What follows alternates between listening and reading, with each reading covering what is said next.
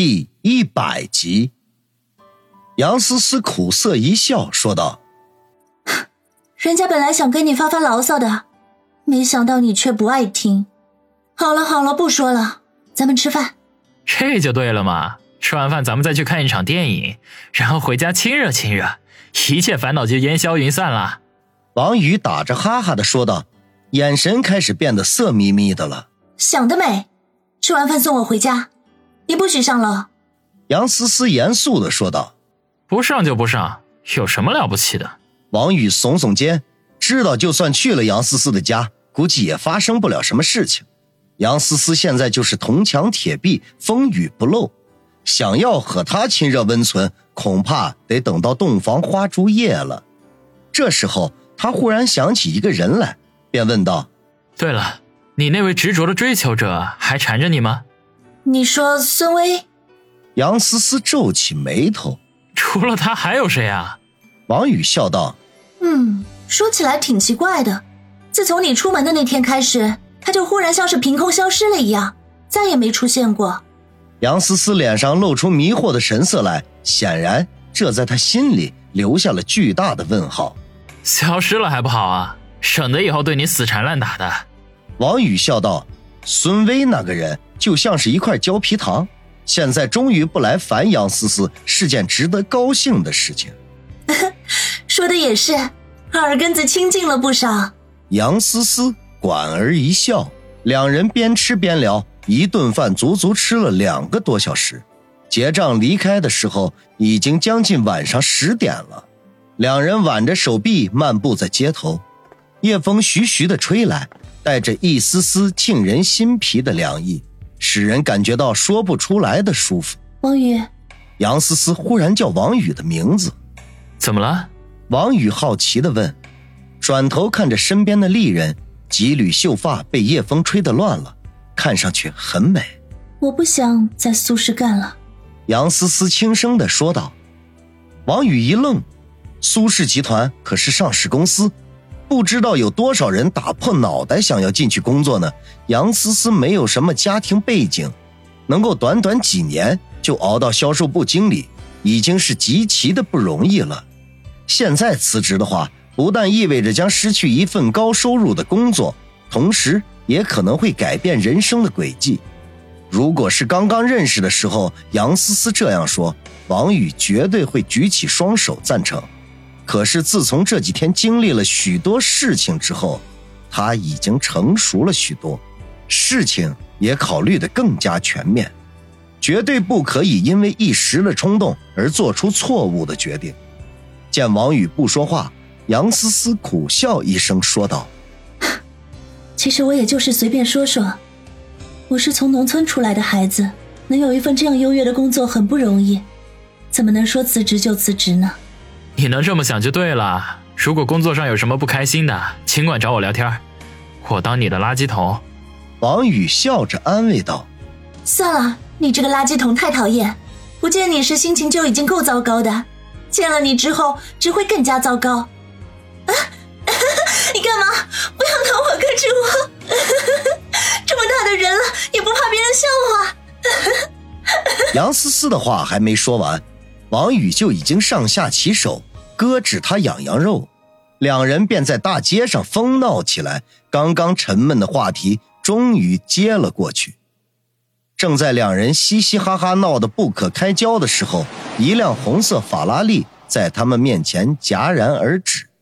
一个眼镜男探出头来，高兴地叫道：“杨思思，这么巧，居然在这里遇见你了，真是缘分啊！哈哈，我就知道我们的缘分是很深的。”王宇和杨思思被这突发情况吓了一跳，定睛看去，连上吊的心都有了。原来车里的那位不是别人，正是那位死缠烂打的眼镜男孙威。几个小时前，两人还谈论这位奇葩的追求者怎么就凭空消失了，没想到他这会儿竟然又凭空冒了出来，实在是惊掉了人的下巴。你，你不是消失了吗？杨思思结结巴巴地问，孙威哈哈一笑说道：“消失多难听，我这几天只不过去办一件很重要的事情而已，现在办好了，我们可以重新开始了。思思，我爱你，我不爱你。”杨思思叫道：“孙威这个混蛋，简直就是阴魂不散！”坐在出租车里，杨思思怒火中烧的说道。王宇一脸的无奈。他和杨思思本来漫步街头，气氛轻松温馨，结果万万没想到，孙威忽然冒了出来，而且这货简直无耻到了极点，居然当着他的面向杨思思大声表白。如果不是杨思思拉着他，早就冲上去一顿胖揍。无奈之下，只得拦了一辆出租车逃走。没想到孙威不肯罢休，竟然在后面穷追不舍。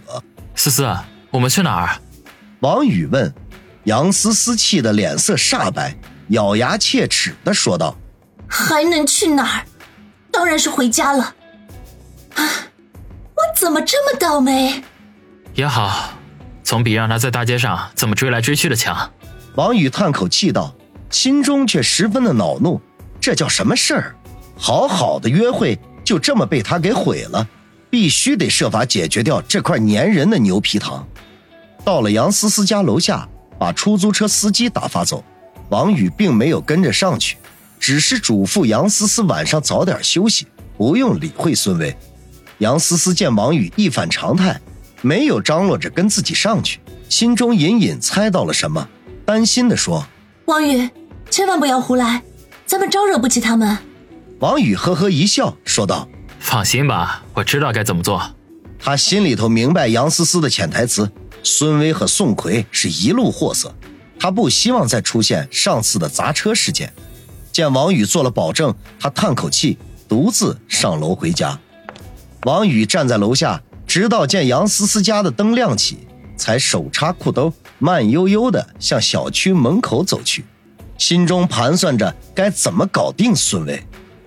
杨思思住的这个小区其实并不规范，至少啊是车辆随便出入，绿化也是一塌糊涂。王宇才走了一半的路，就看到了孙威的那辆红色法拉利正慢腾腾地开了过来。车里的孙威显然是看到他了，挑衅地闪了几下车头灯。王宇眉头一皱，停在原地没动，挡住了孙威的去路，暗暗打定主意。如果这货敢下车的话，肯定要给他点颜色看看，让他知道挖王宇的墙角是一件多么危险的事情。法拉利在王宇的面前停了下来，孙威摇开车窗，探出头来，一脸戏谑的笑道：“光宇，拦着我的去路这个意思？”啊车头灯把王宇的眼睛照得眯缝了起来，他嘿嘿一笑，说道：“孙少，有没有时间下来聊聊？”孙威愣了一下，不禁犹豫起来：“怎么怕了？原来你只是个会欺负女孩子的胆小鬼啊！”王宇不客气的揶揄道：“你说谁是胆小鬼？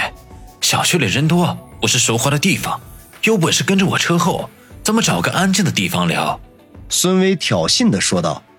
王宇耸耸肩，做了一个请的姿势。他知道孙威肯定是要趁着这个机会叫人过来。不过他并不放在心上，因为心中已经有了计划。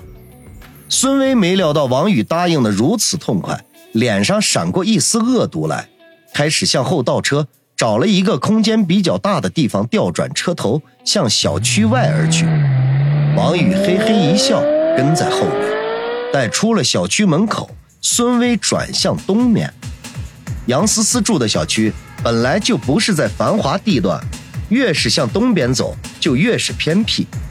王宇嘴角一勾，看样子孙威还真按他的猜测的路子来了。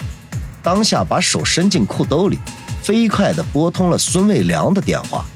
也亏得他的手机是老式诺基亚，如果换成当下流行的手机，他还真办不到。